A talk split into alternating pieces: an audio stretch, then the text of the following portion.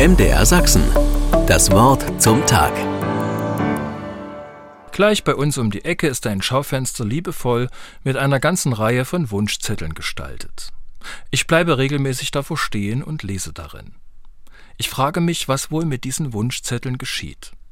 Auf einigen Zetteln steht ein Name, aber ohne Nachnamen und auch ohne Adresse. Damit bleiben die Wünsche anonym. Wer sollte einen Wunsch erfüllen?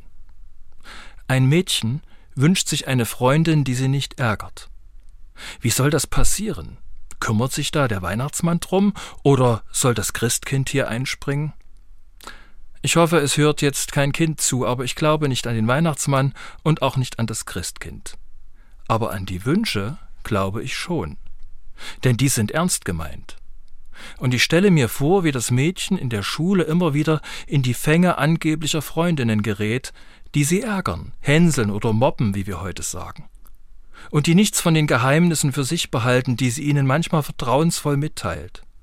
Und die sich dann vor der gesamten Schulklasse über sie lustig machen. Schrecklich.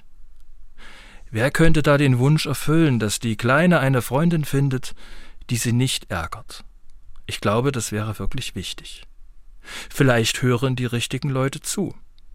Aber eigentlich kann nur jemand helfen, der das Mädchen kennt. Stimmt das? Für das Mädchen wohl schon.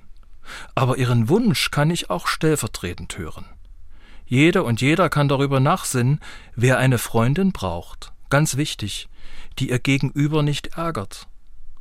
Zuhören, quatschen, wenn es sein muss, Geheimnisse teilen. Ein Mensch sein, der das entgegengebrachte Vertrauen nicht enttäuscht. Darum geht es. Das könnte auch andere anstecken. Ich habe keine Ahnung, ob das Mädchen eine Freundin geschenkt bekommt. Aber so würde ihr Wunsch mit Sicherheit nicht einfach im Weihnachtstrubel verhallen. MDR Sachsen. Das Wort zum Tag.